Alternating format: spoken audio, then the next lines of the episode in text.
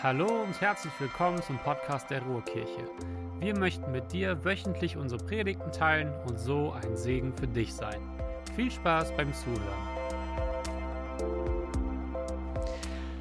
Einen wunderschönen guten Morgen an euch in Ennepetal, an jeden Einzelnen, der zu Hause jetzt sitzt und diesen Gottesdienst mit uns zusammen feiert. Ist schon ein bisschen komisch, hier in der Kaiserstraße zu sein weil es das letzte Mal ist, dass wir hier in diesen Räumlichkeiten Gottesdienst feiern. Das ist komisch, wirklich komisch. Mir fällt auch kein anderes Wort dafür ein. Ich, ich merke so, dass so ein bisschen Wehmut da ist. Ich habe gerade noch hier im Foyer gesessen und ein bisschen was gegessen und darüber nachgedacht, welche Begegnung ich allein in dem Foyer hatte. Und es ist einfach komisch, das letzte Mal hier zu sein, Gottesdienst zu feiern. Es macht ein wenig traurig, aber zugleich auch irgendwie glücklich. Denn es ist eine Ära, die hier zu Ende geht, aber es ist auch ein klares Zeichen dafür, dass was Neues anfängt. Und ich freue mich auf das, was kommt. Ich freue mich auf das, was Gott für uns vorbereitet hat und auf das, was noch auf uns wartet.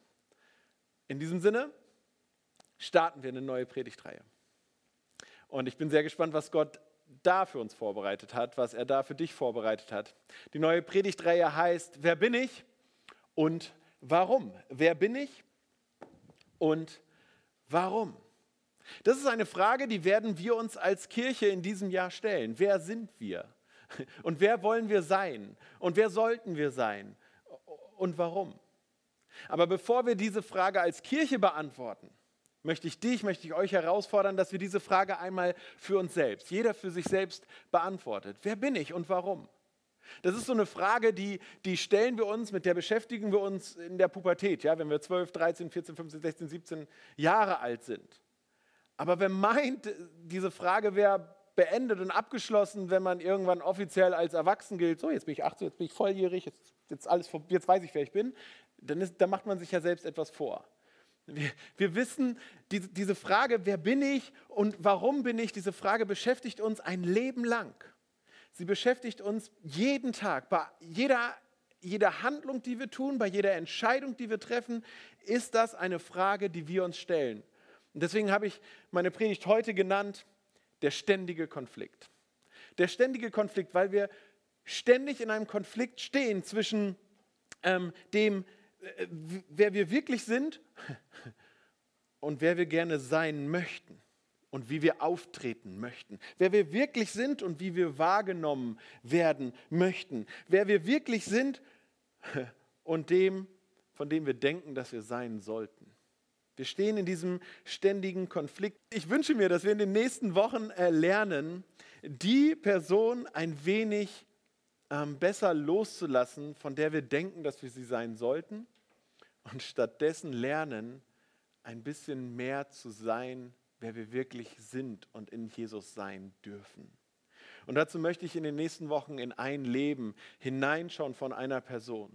Ich möchte euch mitnehmen auf eine Reise durch dieses Leben von einer Person, die, die ihr ganzes Leben lang ähm, gerungen hat, gekämpft hat, um und mit der eigenen Identität und mit dieser Frage, wer bin ich und warum. Ich, ich lade euch ein, dass wir gemeinsam eine Reise machen durch das Leben von Jakob. Jakob, der war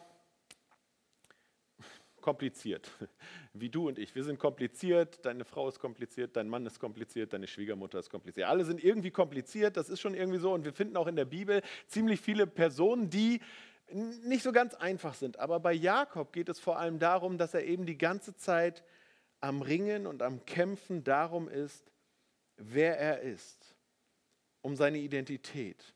Und ich wünsche mir, dass wir darin ähm, eine Begegnung mit uns selbst irgendwie haben auf dieser Reise durch sein Leben und vor allen Dingen auch eine Begegnung mit Gott. Wenn du die Bibel aufschlägst und nach der ersten Erwähnung von Jakob suchst, dann wirst du auf eine Stelle treffen, wo er schon am Kämpfen ist. Und das bevor er geboren ist. Er ist schon am Kämpfen, bevor er überhaupt geboren ist. Lass uns gemeinsam anfangen, in diese Geschichte hineinzuschauen. Du darfst deine Bibel mit aufschlagen, 1. Mose Kapitel 25. Dort heißt es, Rebekka, das ist die Mutter, wirst du gleich feststellen. Rebekka konnte keine Kinder bekommen. Isaak betete daher für sie zum Herrn. Der Herr erhörte Isaaks Gebet und Rebekka wurde schwanger. Jedes Baby ist ein Wunder. Jedes Baby ist ein Wunder. Und Isaac und Rebekka dürfen dieses Wunder erleben, ein Kind zu kriegen. Und ähm, als man Rebekka dann diesen glibberigen Schleim auf den Bauch machte und so, ein, äh, so hier Ultraschall machte, dann stellte man fest, hey Rebekka, du bist tatsächlich schwanger. Und ich kann dir noch zwei Sachen sagen. Es ist nicht nur ein Kind, es sind zwei und es sind Jungen. Und diese Jungen kämpfen schon miteinander. Passt auf.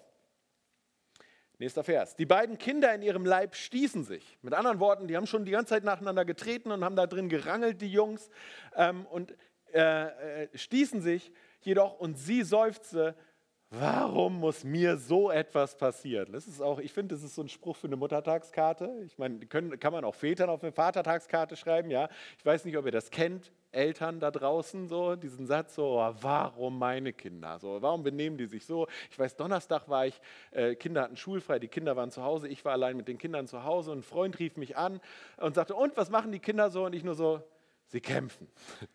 Sie kämpfen schon seit über einer halben Stunde, lachen dabei, aber sie kämpfen und zerstören die Wohnung. So, das, äh, warum? Warum? Okay, egal, weiter. Und als die Zeit da war, brachte Rebekka Zwillinge zur Welt. Der erste war am ganzen Körper mit rötlichen Haaren bedeckt, deshalb nannte man oder nannte sie ihn Esau. Dann kam sein Bruder zur Welt. Er hielt mit der Hand die Ferse von Esau umklammert, deshalb nannten sie ihn Jakob. Mein erster Punkt lautet, der ständige Konflikt, der Erste sein zu wollen. Das erste Mal, wo wir von Jakob hören, kämpft er im Mutterleib. Das erste Mal, wo man ihn zu sehen bekommt, könnte man sagen, kämpft er mit seinem Bruder weiter, weil er sich an seiner Ferse festhält. So nach dem Motto, so nein, komm zurück, ich will der Erste sein. Lass mich als erstes hier raus. Ähm, der Name Jakob kann so viel bedeuten wie er hält die Ferse fest, der Fersengreifer. Und ich finde das so krass, weil Jakob hier einen Namen bekommt ähm, aufgrund etwas, was er getan hat, bevor er überhaupt bewusst handeln konnte. Und dieser Name prägt jetzt sein ganzes Leben, diese Handlung prägt sein ganzes Leben. Und manchmal, manchmal passiert etwas, manchmal werden wir schon geboren mit einer Prägung, mit einer, einer, einer mit einem mit, mit einem Ruf, mit einem Namen, der uns schon in eine Schublade steckt. Manche Menschen werden geboren, schon bevor, bevor sie geboren waren, haben sie in einer Schublade drin gesteckt. Nun könnte es einen Grund gegeben haben, warum Jakob der Erste sein wollte, wenn er es denn wollte, wenn das seine Absicht war. Aber malen wir dieses Bild mal. Denn damals hatte der Erstgeborene manche Privilegien und Rechte. Und wenn man sich das bewusst macht, äh, dann wäre ich auch gern der Erste gewesen und hätte auch als Zwilling versucht, meinen Bruder zurückzuhalten. Denn der Erstgeborene in der damaligen Kultur, der hat unter anderem äh, Vorteile beim Erbe gehabt. Ich habe gelesen, dass der Erstgeborene die doppelte Menge, den doppelten Anteil am väterlichen Erbe bekommt. Hey Leute, als ich das gelesen habe, ich habe sofort meinem Vater geschickt. Ich habe ihm sofort eine WhatsApp geschickt. Hier, Papa, lies mal 5. Mose 21, 17, falls das jemand von euch auch machen möchte. 5. Mose 21, 17. Der Erstgeborene kriegt den doppelten Anteil, er kriegt das größere Stück vom Kuchen. Fand ich großartig. Und vielleicht hat das schon damals so in der DNA der Babys drin gesteckt. Ja? Ich will der Erste sein, ich muss der Erste sein, ähm, weil das gehört dazu. Und diese Mentalität lebt in uns allen. Da brauchen wir uns gar nichts vormachen. Immer wieder denken wir so, ich muss das zuerst haben, ich will zuerst, ich muss zuerst kommen. Diese Ich will der Erste sein Mentalität in uns. Ich glaube, wir, haben das, wir haben das von Adam und Eva schon geerbt. Das, ist, das steckt einfach in uns drin. Äh, und wenn du meinst, dass das nicht stimmt, dann hast du wahrscheinlich keine Kinder oder so, denn äh, meine Kinder ticken so. Ich weiß, ich erzähle vielen vor denen, aber meinen Kindern, also allen Kindern, muss man nicht beibringen, ich zu sagen oder mein zu sagen. Das musst du ihnen nicht beibringen. Du bringst ihnen bei, bitte zu sagen. So, ja? Wenn wir, wenn ich mit meinen beiden Jungs um den Mittagstisch sitze und es darum geht, wer das Essen bekommt, dann wird es laut. Ja? Dann rufen alle ich und der lauteste ich, aber das ist noch wieder was anderes. Ja, es, Ich will zuerst sein. Diese Mentalität lebt in uns, die ist in uns verankert. Die Werbebranche arbeitet damit. Ich zuerst. Und das, deswegen ist es auch kein Wunder, dass es uns so schwerfällt mit diesem Wunsch oder mit der Aussage und dem Gebot von Gott, trachtet zuerst nach dem Reich Gottes und nach seiner Gerechtigkeit. Das fällt uns so schwer, weil wir so denken, Gott, ich, mich, meiner, mir, segne uns vier und dann können wir weitersehen. So, das ist so, so eine klassische Mentalität, die in uns drinsteckt. Aber Jesus hat ziemlich deutlich gesagt, viele, die jetzt die Ersten sind, werden die Letzten sein. Und die, die jetzt die Letzten sind, werden dann, äh, viele, die jetzt die Letzten sind, werden dann die Ersten sein. Mit anderen Worten, ähm, es sind nicht immer diejenigen, die ganz vorne stehen, die am Ende das Ziel erreichen. Es sind nicht immer die Ersten, die am Ende, denen es am Ende gut gehen wird. Und vielleicht denkst du jetzt, was ist das, was ist das für eine Einstellung? Von welchem Planeten kommt Jesus? So, es funktioniert vielleicht im Himmel, aber doch nicht hier auf der Erde. Aber genau das ist der Punkt.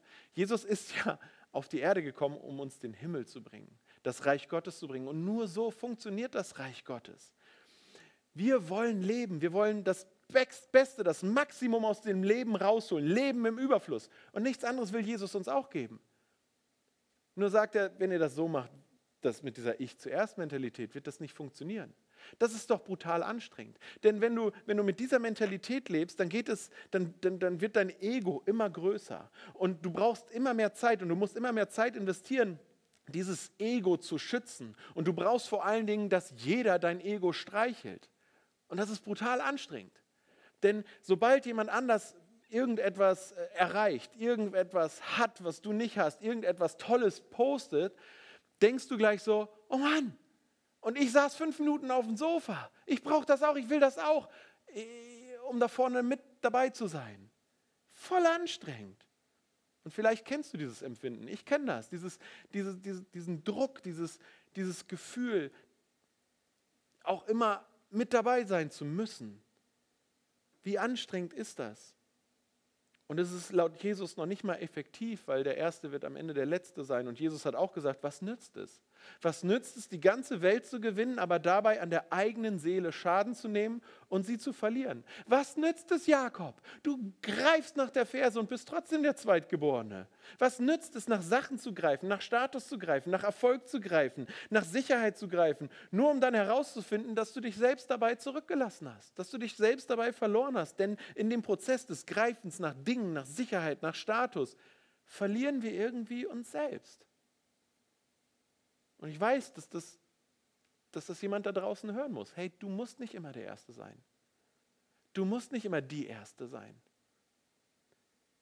Ich hoffe, dass wir alle diesbezüglich etwas in den nächsten Wochen von Jakob lernen werden, dass wir nicht immer ganz vorne dabei sein müssen, nicht immer es darum geht, der Erste zu sein.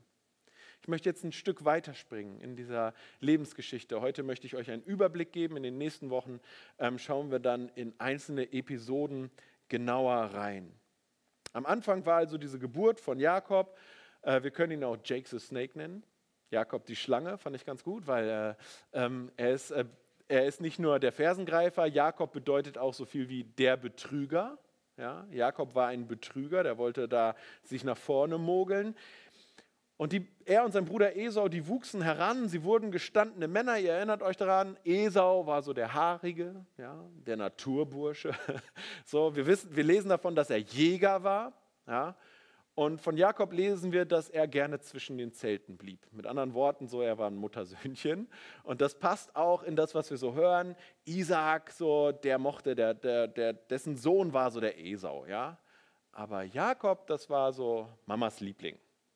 Ähm, und so waren sie halt unterschiedlich und waren sie geprägt und das sorgte für Konflikte. Und es gibt zwei markante Vorteile als Erstgeborener.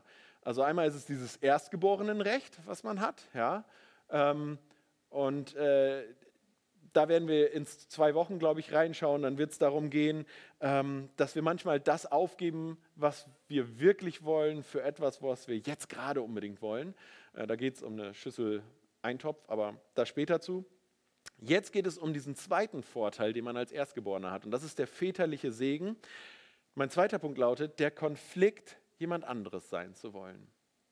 Vielleicht kennst du das, den Konflikt, jemand anderes sein zu wollen. Jakob will den Segen seines Vaters haben. Der Segen, der eigentlich seinem Bruder Esau gehört und zusteht. Es ist nicht nur diese zuerst, ich will zuerst Mentalität, die in uns drin steckt, sondern auch ich will mehr.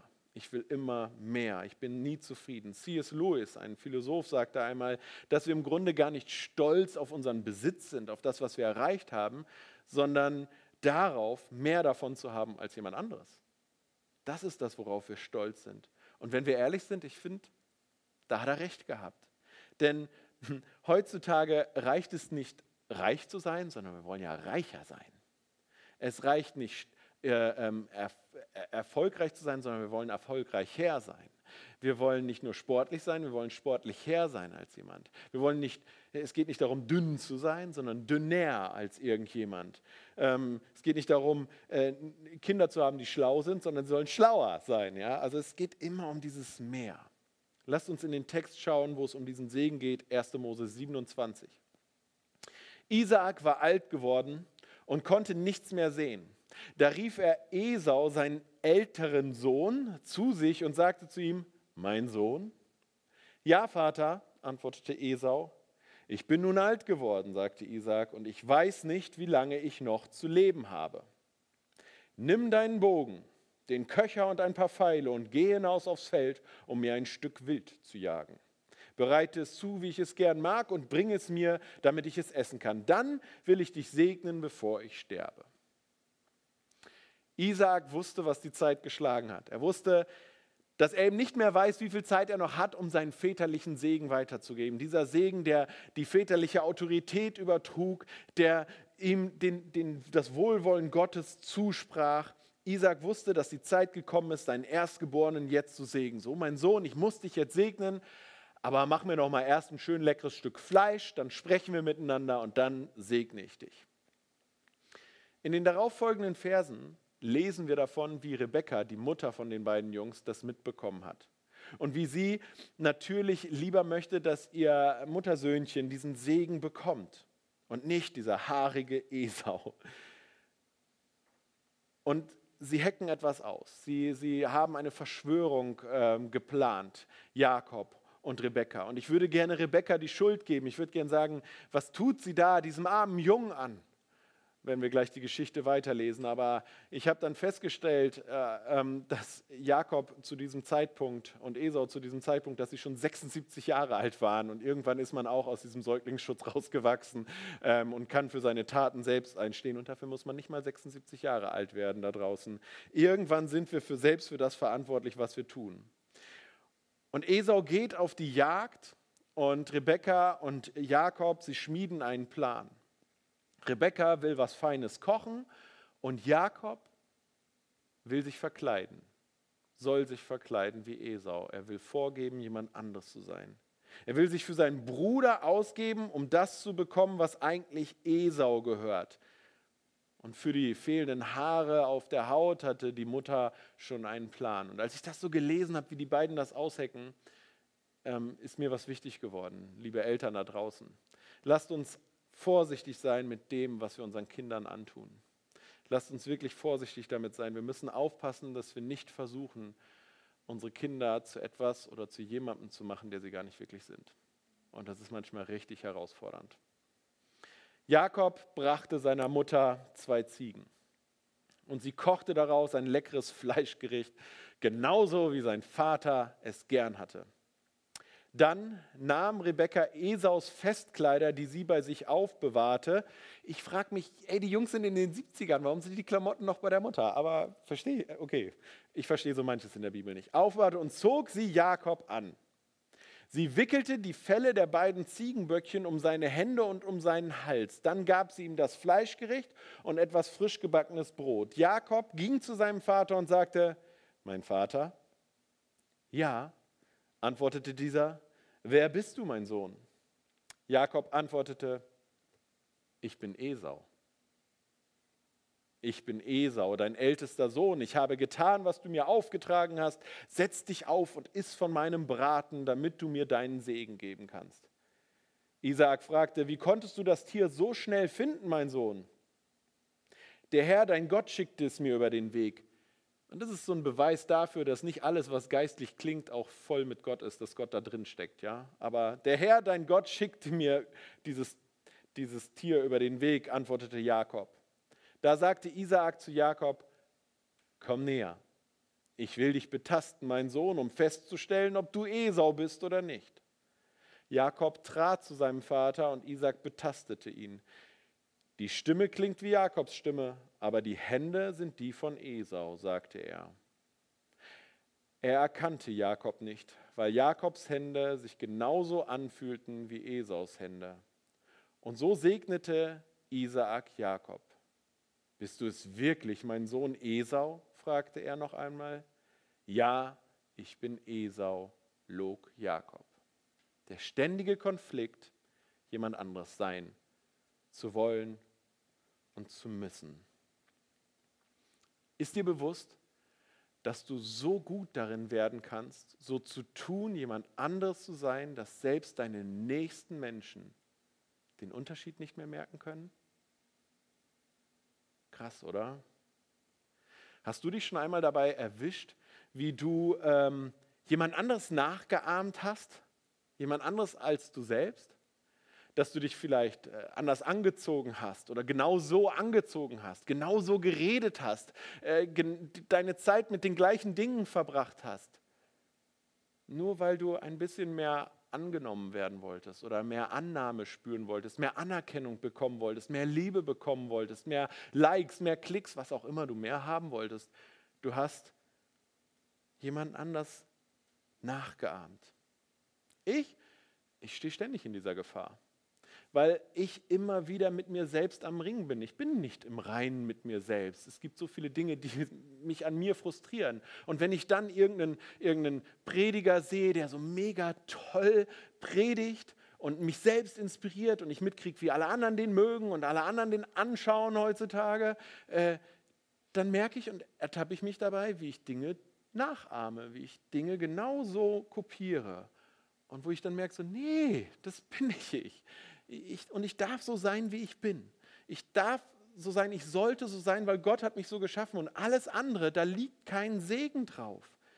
Denn etwas hatten Rebekka und Jakob übersehen bei ihrem ganzen Plan, bei ihrem ganzen Schauspiel, dass Esau zurückkommen wird. Und Esau ist der haarige Naturbursche, der auf der Jagd war, also hat er Waffen. Und Jakob war nur gut mit der Bratpfanne. Also nimm die Hände, äh, die Füße in die Hand und lauf, Jakob. Denn als Esau kam, wurde er richtig wütend. Das heißt in der Bibel, er hasste seinen Bruder für das, was er getan hat. Es steht dort, dass er sich vornahm, seinen Bruder zu töten, sobald sein Vater verstorben war, würde er sich rächen. Und Mutti Rebecca hat zu ihrem Lieblingsjungen gesagt, mein Junge, Schatzi Pupsi, sieh zu, dass du wegrennst, gib Gas. Jetzt hatte Jakob also den Segen und er war auf der Flucht er war auf der Flucht. Er hatte den Segen, war aber auf der Flucht. Und das nicht nur für ein paar Tage, nicht nur für ein, paar Wochen, für ein paar Wochen, sondern für 21 lange Jahre. 21 Jahre verstecken. Weil, weil er etwas unbedingt haben wollte, was nicht ihm gehörte. Wenn du etwas bekommst, was du unbedingt willst, und dann feststellst, dass du es doch irgendwie nicht willst. Kennst du das? Du bekommst, was du willst und willst dann nicht, was du hast. Du bekommst, was du willst und merkst, ich will gar nicht, was ich habe. Es ist durchaus möglich, dass du durch dein Vorspielen, durch dein Schauspiel, durch dein jemand anders sein, etwas bekommst, was wie ein Segen erscheint. Doch letztlich, so wie du es bekommen hast, sorgt es dafür, dass du dich ein Leben lang verstecken musst, weil es gar nicht wirklich du bist. Du versteckst dich. Und Gott kann nicht segnen, was wir vorgeben zu sein. Gott kann nicht segnen, was wir vorgeben zu sein. Jakob hatte sich verkleidet. Jakob hatte vorgegeben, jemand anderes zu sein.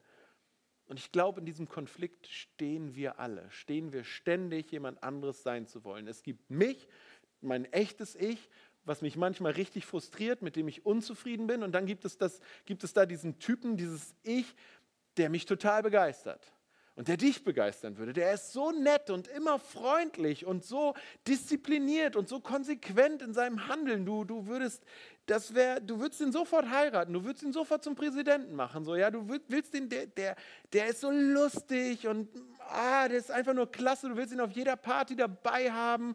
Der, der hat einen Sixpack und isst trotzdem Süßigkeiten und Kuchen, ein richtig toller Typ. Ja, und dann gibt es da noch das Ich, das ist irgendwo so die Mischung aus den beiden. Das, wer ich wirklich bin und das, was da so ein bisschen aus dem Wunschdenken dazukommt und das ist halt das Ich, was, was, ich, was man dann sieht, was dann jeder sehen kann.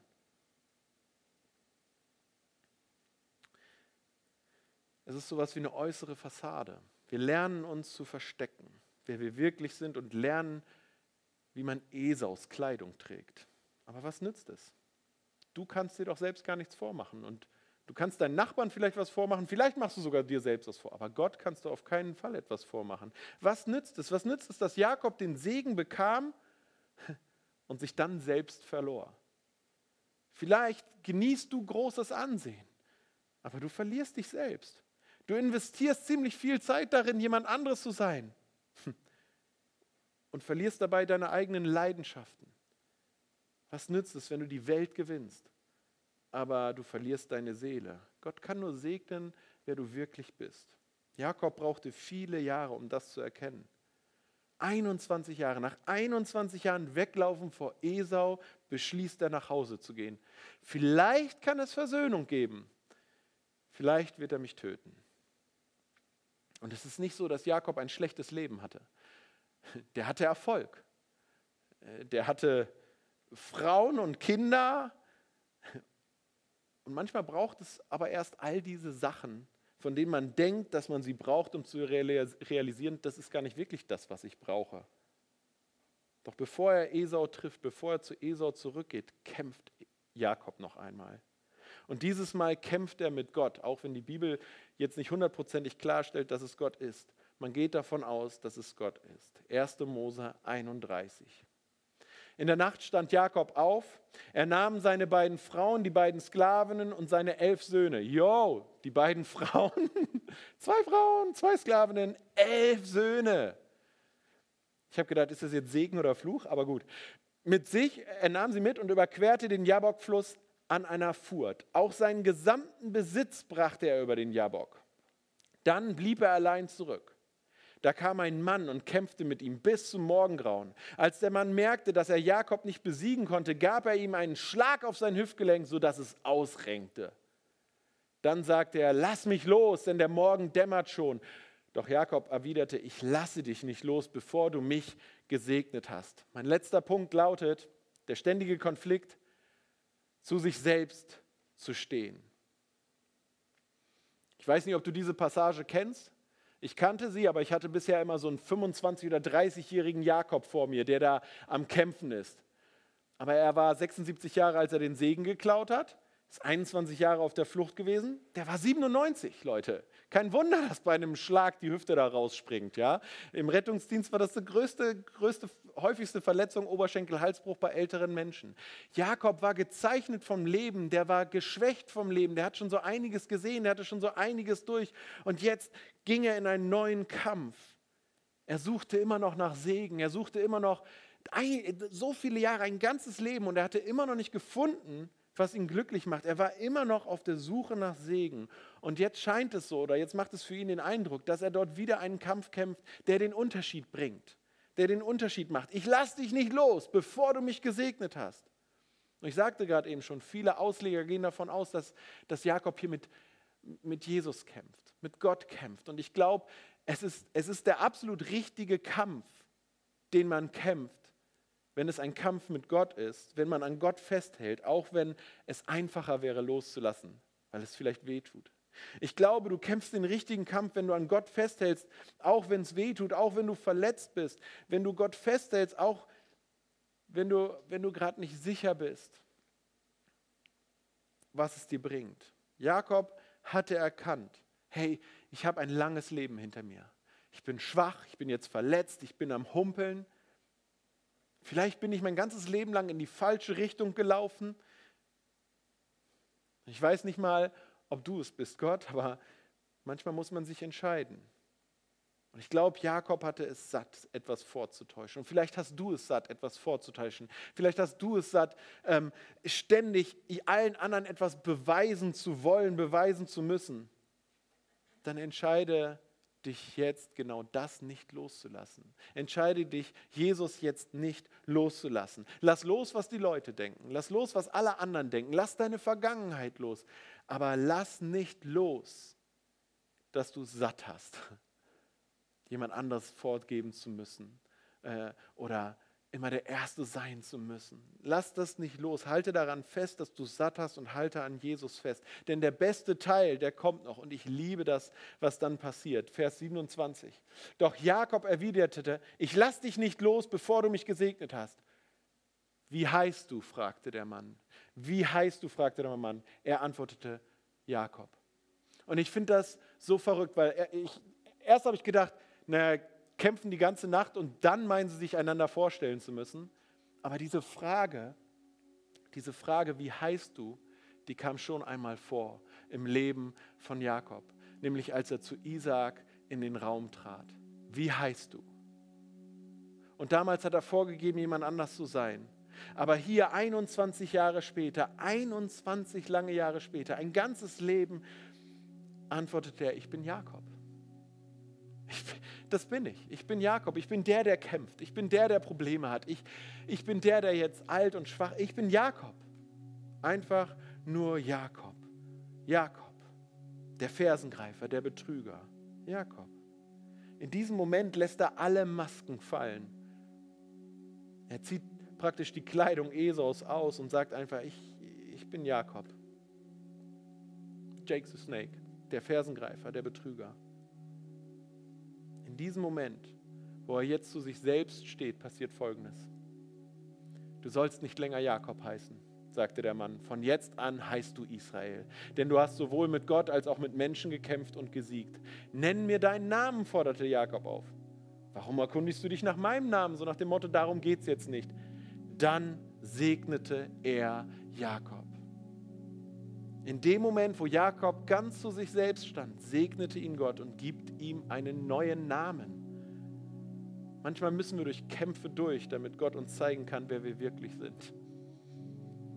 Und Gott gibt Jakob nicht nur einen neuen Namen, er gibt ihm eine neue Identität. Jakob bedeutet der Betrüger, der Fersengreifer. Israel bedeutet, Gott kämpft. Gott kämpft für uns. Gott herrscht. Das ist die neue Identität, die Gott Jakob zuspricht. Das ist auch die Identität, die Gott uns anbietet, die er uns in Jesus anbietet. Du bist nicht, was du tust oder getan hast oder noch tun wirst. Du bist durch Jesus Gottes geliebtes Kind. Dir ist vergeben, nicht das, was du getan hast oder tust oder noch tun wirst, bestimmt über das, wer du bist oder warum du bist, sondern weil Gott dich unendlich liebt. Du bist sein geliebtes Kind dem er alles vergeben hat. Auf dich wartet er jeden Tag mit offenen Armen. Er will dich in die Arme schließen und sagen, ich kämpfe für dich. Ich bin derjenige, der hier herrscht. Und ich bin an deiner Seite. Weißt du das? Ich bin gleich fertig. Aber eine Sache möchte ich euch noch weitergeben, weil sie mir so aufgefallen ist und dann entlasse ich euch in eure Woche und ihr könnt damit weitergehen.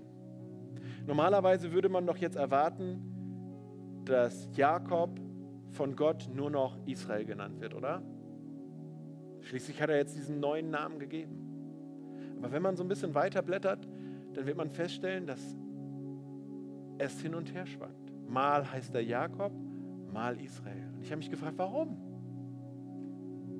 dann habe ich gedacht, vielleicht ist es so einfach. Vielleicht liegt es einfach daran, weil Veränderung eben ein Prozess ist. Weil Veränderung kompliziert ist. Weil ein Name, neuer Name nicht bedeutet, dass man manchmal noch die alten Kämpfe kämpft.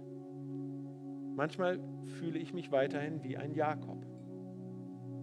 Und es ist doch schön zu sehen, dass Gott mich dann auch noch kennt und dass er mich da noch genauso kennt und dass er weiter an meiner Seite steht. Und ich kann dir das sogar beweisen, wie ich darauf komme. Viele, viele Jahre später. Jakob war mittlerweile gestorben. Viele, viele Jahre später das Volk Israel, die, die von Jakob abstammten, die waren in der Sklaverei in Ägypten. Und Gott schickt Mose, um dieses Volk zu befreien. Und Gott spricht zu Mose. Und Mose stellt dieselbe Frage, die Jakob in diesem Kampf gestellt hat, nämlich, wer bist du? Wie sollen wir dich nennen? Und Gott beantwortet da diese Frage. Und er sagt, sag ihnen, sag deinem Volk, ich bin der Herr, der Gott euer Vorfahren, der Gott Abrahams, der Gott Isaaks und der Gott. Und jetzt denkt man doch, Gott wird sich als der Gott Abrahams, Isaaks und Israels vorstellen. Denn Israel, das ist doch die gute Seite von Jakob. Das ist der veränderte Jakob. Das ist das, was Gott bewirkt hat. Das ist ähm, der Jakob, für den er gekämpft hat. So, wenn ich mich als Gott vorstellen möchte, dann werde ich doch mich mit den guten Seiten von jemandem vorstellen, oder? Aber Gott schreibt, ich bin der Gott, der Gott Abrahams, der Gott Isaaks und der Gott Jakobs. Das ist mein Name für alle Zeiten. Alle kommenden Generationen sollen mich so nennen. Ich bin nicht nur der Gott deines Erfolges, deiner guten Seiten, sondern ich bin auch der Gott, der an deiner Seite und zu dir steht, dein Gott, auch wenn du Fehler hast, Fehler machst, Schwächen hast, am Kämpfen bist und am Ringen bist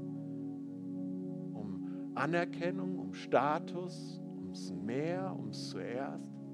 Ich bin der Gott, der da ist. Ich bin dein Gott. Ich bin nicht nur dein Gott, wenn du der Erste bist. Ich bin nicht nur dein Gott, wenn du mehr hast. Ich bin nicht nur der Gott für den, den du vorgibst zu sein. Ich bin dein Gott. Damit darfst du nächste Woche gehen.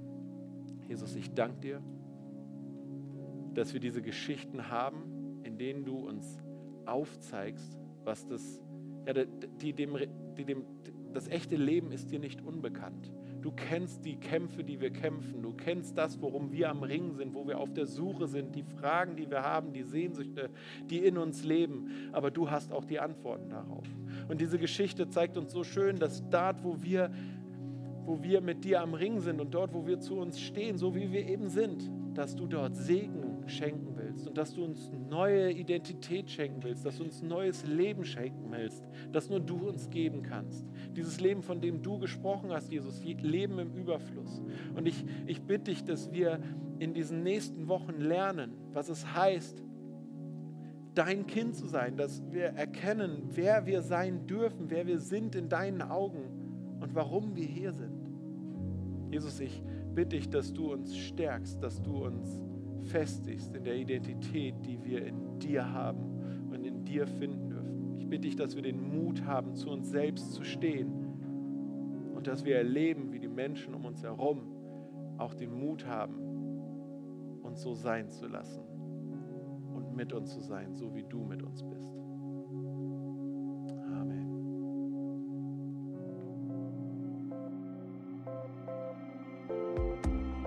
Wir hoffen, dass du eine gute Zeit hattest. Wenn du uns näher kennenlernen möchtest oder mehr erfahren möchtest, besuche gerne www.ruhrkirche.com. Sei gesegnet.